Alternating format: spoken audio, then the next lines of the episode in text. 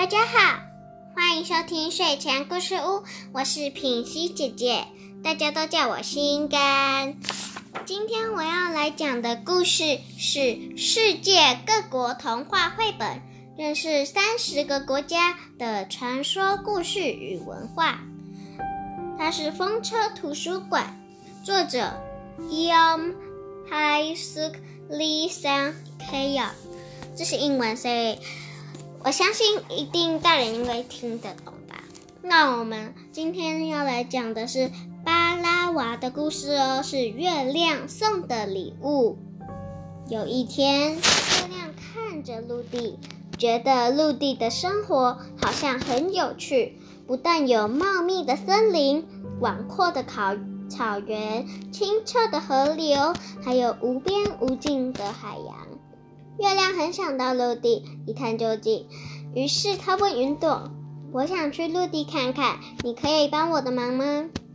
云朵立刻布满天空，让其他人不会发现月亮不在天上。于是月亮和晚霞一起变身成女孩，乘着云朵来到陆地上。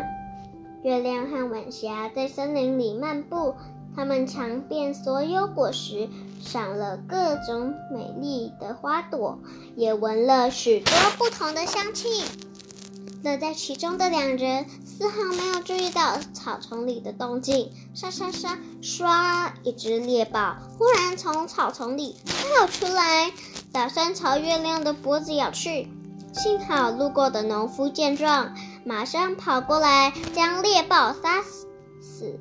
月亮向农夫道谢：“谢谢你救了我们，换作是别人，危险也会救你们的。深山里很危险，你们要不要到我们家待着？我的妻子和女儿会很欢迎你们的。”于是，月亮和晚霞一起回到农夫家。农夫的家人不但热烈的迎接，还拿出香喷喷的面包来招待他们。月亮和晚霞吃得津津有味，他们从来没吃过这么美味的蛋面包。之后，他们在农夫家借住一晚。隔天早晨，和农夫一家道别后，云朵就把月亮和晚霞带回天上。当天晚上，月亮在天空微笑地看着陆地，他看见河面上倒影自己了点。也看见农夫一家住的小屋，可是他发现农夫的餐桌上没有任何食物。这时才想起自己和晚霞把农夫家的面包都吃光了，因此他请云朵帮忙，请在农夫家那儿下一场特别的雨。